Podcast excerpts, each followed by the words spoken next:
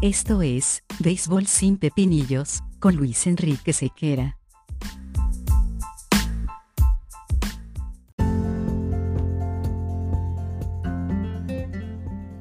Béisbol sin pepinillos es una presentación de Vatel. Despierta el sabor con Vatel.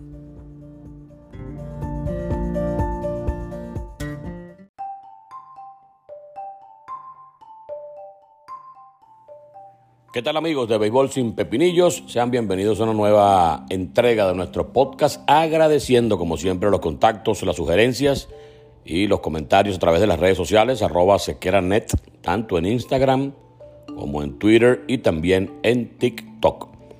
Dicho esto, hablaremos hoy de un caso que ya parecía haberse olvidado y haberse quedado en, los anales de la historia como una gran equivocación para un umpire en primera base, en este caso referirnos al juego que lanzó Armando Galarraga y que tuvo como una consecuencia desagradable el hecho de que se sentenciara un safe cuando claramente fue out luego de haber apreciado millares de veces la repetición. Cada vez que vemos ese juego no entendemos verdaderamente cómo un árbitro con experiencia como Jim Joyce pudo haber sentenciado un safe con tanta energía en su momento. Eso fue el 2010, por allá el 2 de junio, a que se siguen cumpliendo aniversarios y cada vez que hay eh, una posibilidad de conversar con respecto a eso. Lo hemos hecho con el propio Armando Galarraga. Bueno, él ha mostrado su resignación y su don de gente, tomando en cuenta que hasta un libro se escribió eh, acompañado por el propio Joyce. Y esto sencillamente forma parte de la historia. Un juego con una polémica decisión que en definitiva fue safe y así quedó para los récords de grandes ligas. Sin embargo, hace poco, un conjunto de estudiantes de Mount Mouth University, comandado por el doctor Lawrence Jones, eh, hicieron una petición bastante seria, con bastantes argumentos, un expediente que llegó a acumular hasta 82 páginas, que fue enviado directamente al comisionado de grandes ligas, el señor Rob Manfred. Luego de haber analizado Manfred las peticiones, los argumentos, eh, avalados por el propio Armando Galarraga y con la participación incluso del árbitro Jim Joyce, quien dijo y manifestó en una comunicación haberse, haberse equivocado claramente a la hora de, de sentenciar esa última jugada del encuentro, o bueno, lo que hubiese sido la última jugada del encuentro en caso de ser out, porque después el juego continuó porque hubo que, que terminarlo. Sin embargo, Contó con la participación y con el aval y el respaldo del propio lanzador, Armando Galarraga, y de Joyce.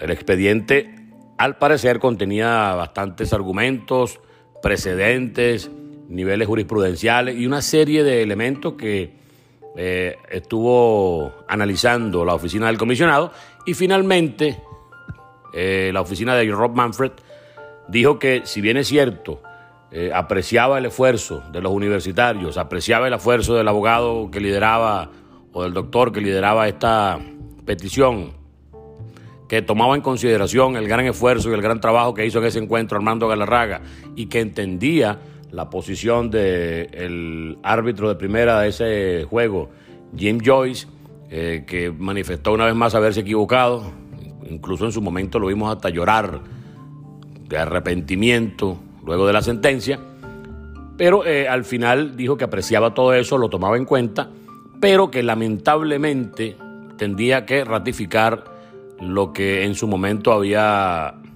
eh, emanado de la oficina del comisionado cuando estaba Bob al mando de todo lo que es el nivel de operaciones en el mundo de las grandes ligas.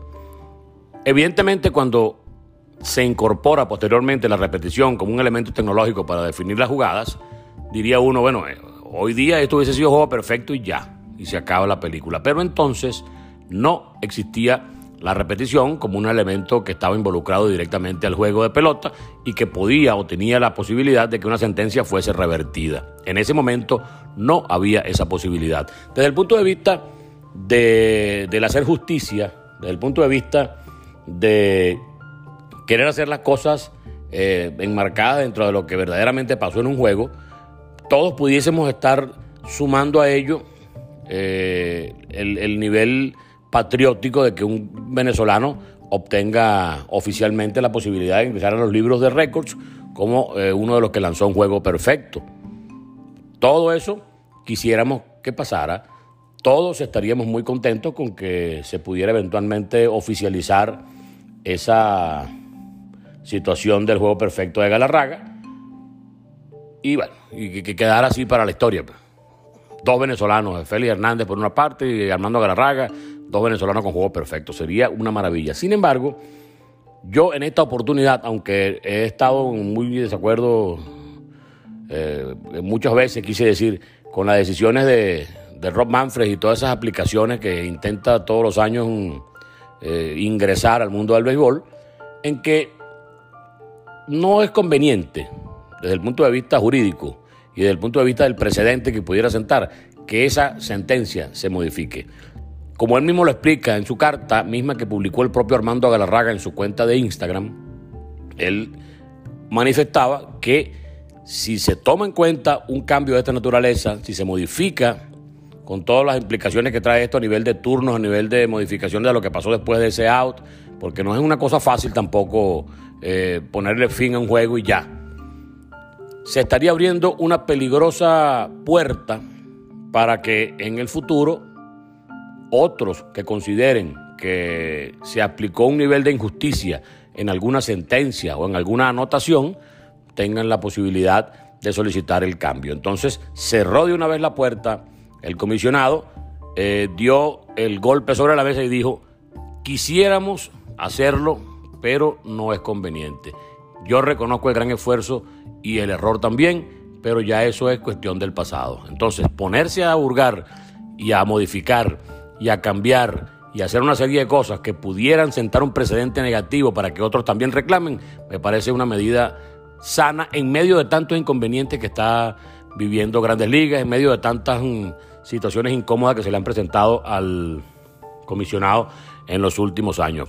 Sería eh, un punto hasta peligroso el incorporar esa brecha que permiten reclamos eh, a distancia o, reclamaciones de sentencias en el pasado sobre las cuales pudiera existir eventualmente una evidencia desde el punto de vista del video.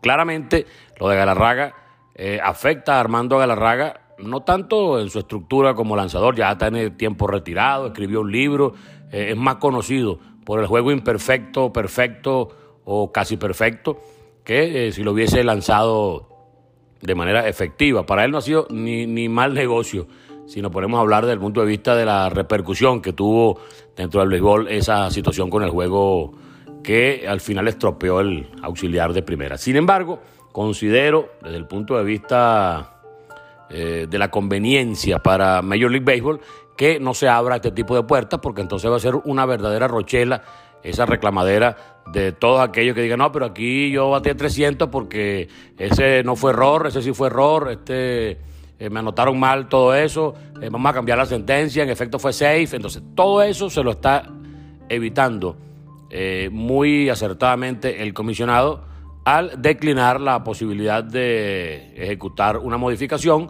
o una adaptación a lo que significó la sentencia del out en primera, que finalmente no fue out, sino que fue safe. No se sabe si con otro comisionado en el futuro insisten si se presentan algún tipo distinto de, argumentos que convenzan a las autoridades, pero por ahora no creo que luego de dos comentarios o dos decisiones de dos comisionados distintos vayan a seguir insistiendo o si insisten vaya a ser distinta la decisión que se tome. En todo caso, fue un gran juego, en todo caso, lamentablemente las cosas no salieron como Armando Galarraga y todos los venezolanos esperábamos, pero yo, desde mi punto de vista, ojo, el mío personal, no el de los demás, pienso que el no modificar es evitarse problemas, es no abrir la puerta a lo que eventualmente pudiera transformarse en una larga fila de reclamos de jugadas que se produjeron en el pasado y que pudieran eventualmente alterar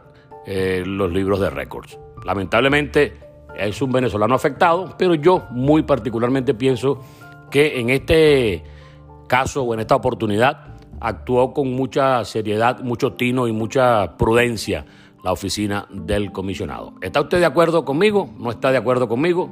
Bueno, perfectamente podemos comunicarnos a través de las redes sociales, arroba sequeranet, en Instagram, Twitter e incluso en la cuenta de TikTok. Nos encontramos sencillamente en una nueva oportunidad por aquí mismo, por este podcast, Su Béisbol sin Pepinillos. Chao.